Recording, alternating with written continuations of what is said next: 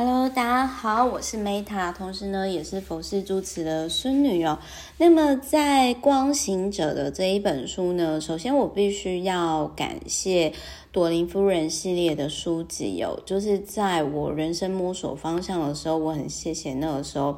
看了超过一百多本以上这个领域的书籍，然后我当时看到这一系列书籍，特别是《光行者》，我就真的觉得说，哦，对，got it。这就是我来到地球，我人生一辈子要做的事情。就是其实我觉得说，很多人他们可能就是会不清楚知道说，哎呀，我自己到底是为了什么而活着。那其实这一本书呢，我讲一下，它出版印刷是二零一二年。那也是少数呢，到目前为止，因为二零一二年到现在也八年多了嘛，那它也是少数呢，就是一直到现在我还是长期持有的诗作书籍之一。那什么是光行者呢？我简单的来讲，就是说，就是像光一样的给予光、给予能量的人。就是如果你今天你跟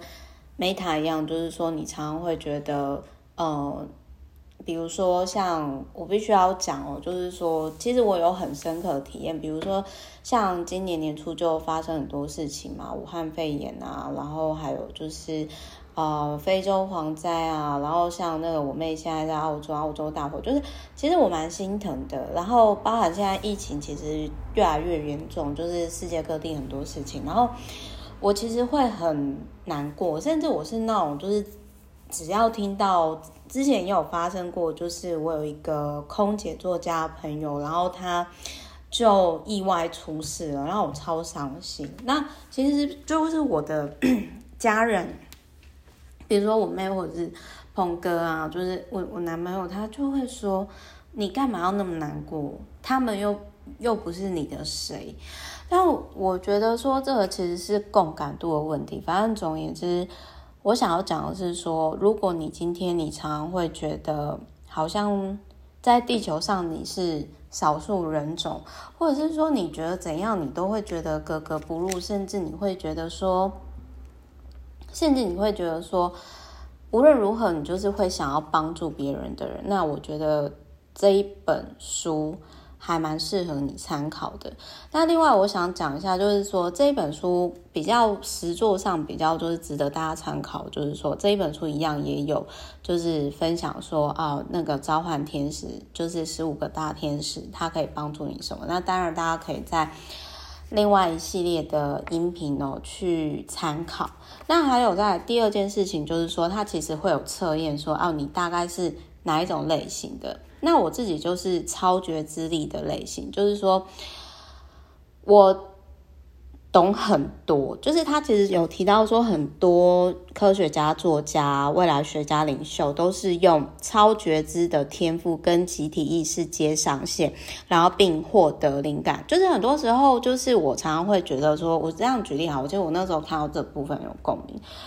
比如我就会觉得说，哎，大家都知道怎么去环游世界吧？但是我回来的时候才发现，要说哇，其实在，因为我其实老家是南部高雄的嘛，然后我才发现要说，哎，其实不是每个人在我大学毕业之后都会去做这件事情的。那还有他其实这一本书里面他有提到说，像如果你跟我一样是超觉知类型的人。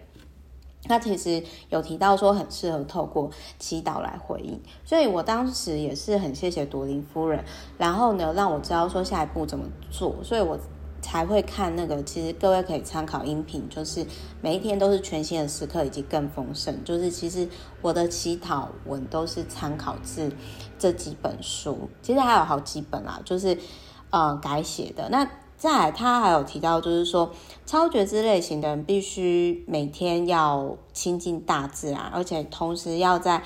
健身、玩乐、家庭、灵性当中平衡，那这样的直觉才会更敏锐。所以，其实这也是为什么我会尽可能的每年给我自己一百天，然后我会赤脚接地气，然后我去接触大自然。那我也很认同他这一本书里面所提到，他说。有时候有些人会对你心理上攻击，就是如果各位有兴趣，可以参考我气场，就是音频气场那一本书里面所提到，就是他他会去攻击你。就是有些人可能是他因为他过不好，或者是说他可能是不自觉的。那通常我遇到这种人，就是他表面上对很客气，实际上他可能因为他自己内心有一些问题，或者他目前生命当中遇到问题，然后他对你是不平衡的，有攻击气场的时候，那其实我我我会感觉到我的气场就是好像被针刺到。那因为我以前其实我不太懂得如何保持距离，或者是保护自己，所以我那个时候其实有的时候就是我那个时候。的状态有点类似像音频的气场的那一集，就是橘色那一本书里面所提到，就是我的 气场圈会被好像气球一样被这一种心灵攻击刺破一个洞，然后所以我就常常很容易很累呀、然后气色很不好，所以后来我就会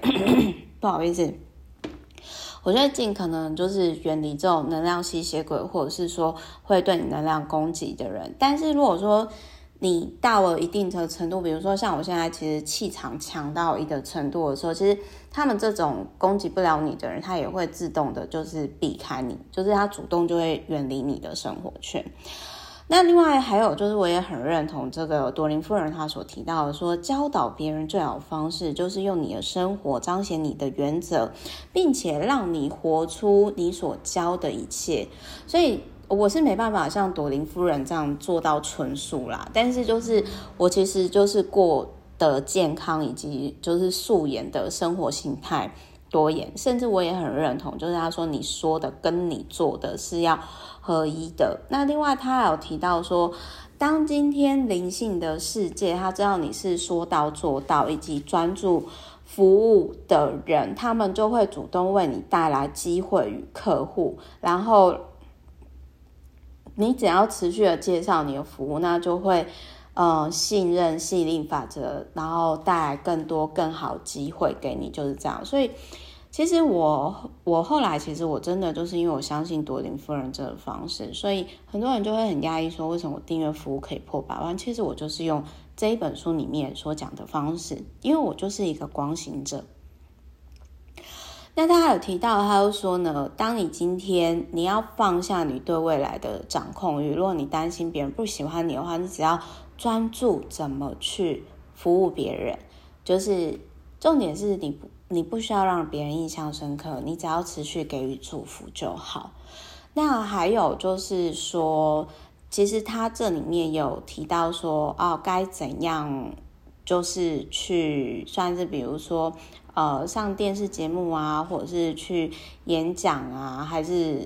一些之类的。那我想要讲的是说，我必须要说，就是很多人会说，Meta 到底是怎么从零到一开始的？其实我必须要说，就是我真的就是把所有一切交给神，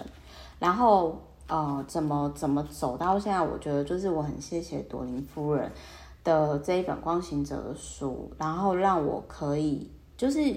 就像比如说，我常常会这样祈祷，比如说我出书或者是我的订阅服务，就会说我祈求每一个因为我的订阅服务或者是我的自媒体百万获利法则，或者是再来的五本新书获得祝福的人，跟我见面的人，我祈求他们有足够的时间、金钱、交通工具等一切，让他们可以参加或是购买我的服务，或是跟我们见面。那我也希望说，